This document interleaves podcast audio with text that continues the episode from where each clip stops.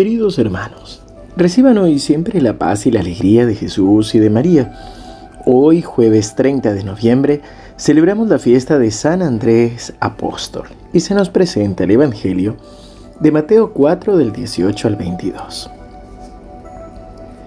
Mientras caminaba a orillas del mar de Galilea, Jesús vio a dos hermanos, a Simón llamado Pedro y a su hermano Andrés, que echaban las redes al mar porque eran pescadores. Entonces les dijo, síganme, y yo los haré pescadores de hombres. Inmediatamente ellos dejaron las redes y lo siguieron. Continuando su camino vio a otros dos hermanos, a Santiago, hijo de Zebedeo, y a su hermano Juan, que estaban en la barca con Zebedeo, su padre, arreglando las redes, y Jesús los llamó. Inmediatamente ellos dejaron la barca y a su padre y lo siguieron. Palabra del Señor. Gloria a ti, Señor Jesús. Queridos hermanos, siempre es una alegría y siempre me ha gustado compartir que mm, a lo largo del el año litúrgico, de estas fiestas litúrgicas, vamos celebrando también nuestra propia vida, es decir, aquello que el, el Señor va haciendo en la vida de otros termina siendo también lo que Dios hace en nuestra vida.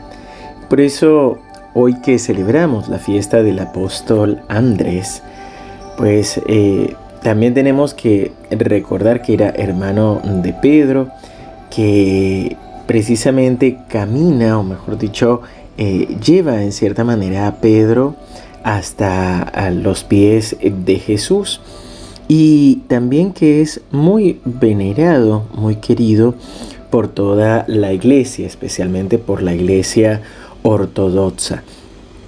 Y allí mismo en Roma, por ejemplo, se tiene una iglesia dedicada a él, al apóstol Andrés, y también es una de las cuatro reliquias que están eh, sosteniendo las cuatro columnas principales de la Basílica de San Pedro. Pero Pensemos en cómo Jesús sale al encuentro de Andrés, sale al encuentro de Pedro, cómo Jesús sale a nuestro encuentro para vernos en medio de nuestra realidad, en medio de nuestra cotidianidad. Y recuerdo que hace algunos años un sacerdote nos daba una charla vocacional y decía, Dios nos llama a los desocupados. Dios siempre llama a los que están ocupados, a los que están dedicados, es decir, a los que están haciendo lo que le corresponde, como nos dice la parábola de el, servidor bueno y fiel que hace lo que tiene que hacer. Y estos son varios ejemplos. Jesús, por ejemplo, con Pedro y con Andrés, se los encuentra con las redes en el mar, igual así con Santiago y Juan, hijos de Zebedeo. También pasa con Eliseo cuando lo llama Elías, con Moisés que estaba cuidando las ovejas de su suegro. Es decir, el Señor sale a nuestro encuentro en medio de nuestro trabajo, en medio de nuestra actividad. Incluso a veces, por ejemplo, se nos dice que Dios escondió su divinidad en el polvo de la escoba para San Martín de Porres. Así que en, las cacerolas, en la cocina, en nuestro trabajo cotidiano, allí está el Señor y sale a nuestro encuentro. Allí nos habla al corazón y siempre nos recuerda, síganme, yo los haré pescadores de hombres. Lo único que nos pide el Señor es seguirlo a Él, es escuchar su voz y cada día en la cotidianidad, en lo simple, poder escuchar su voz que nos guía, poder escuchar su palabra y llevarla a cabo. El Evangelio nos dice, por ejemplo, de Juan y de Santiago, que inmediatamente dejaron la barca y a su padre y lo siguieron.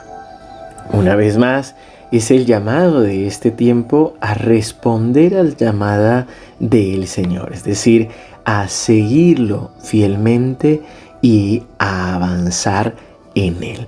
Y es que seguir al Señor muchas veces no tiene que ver con cambiar drásticamente de vida o de trabajo, sino con incorporar a Dios, a Jesús, en nuestra vida cotidiana y hacer muy bien lo que hacemos cada día. Te invito a que oremos. Padre bueno, Padre amado, te alabamos, te bendecimos y te glorificamos por tu gran amor. Gracias Señor por el apóstol Andrés, gracias por llamarlo a seguirte, a servirte, a evangelizar y gracias Señor porque hoy en Él también me estás invitando a mí, nos estás invitando a cada uno de nosotros a seguirte y a servirte cada día en nuestra cotidianidad. Señor, tú conoces muy bien nuestras decepciones, nuestras frustraciones y muchas veces esa sensación de estancamiento o de rutina que no nos permite descubrirte en nuestro día a día. Señor, envía tu Espíritu Santo y abre nuestros ojos para que podamos descubrirte y verte, para que podamos, Señor, encontrarte en lo simple, en lo sencillo, allí donde vamos nosotros, allí estás tú y allí cada día también nos llamas a seguirte y a servirte. Hoy queremos responder a tu llamada. Quédate con nosotros, Señor, y que tu Espíritu Santo nos guíe y nos ayude a superar la tentación del desánimo y de la rutina y la monotonía. En el nombre del Padre, y del Hijo, y del Espíritu Santo. Amén. Queridos hermanos, que el Señor los siga bendiciendo abundantemente. Seguimos unidos en oración. Recuerda que el próximo domingo ya tendremos nuestra, nuestro rosario y misa dominical transmitida y la próxima semana tendremos ya nuestro primer jueves, la misa de primer jueves pidiendo la gracia de la liberación y las jornadas de evangelización el sábado 9 en el Centro de Espiritualidad y el domingo 10 en nuestra casa de oración en Capital Federal. Seguimos unidos en oración.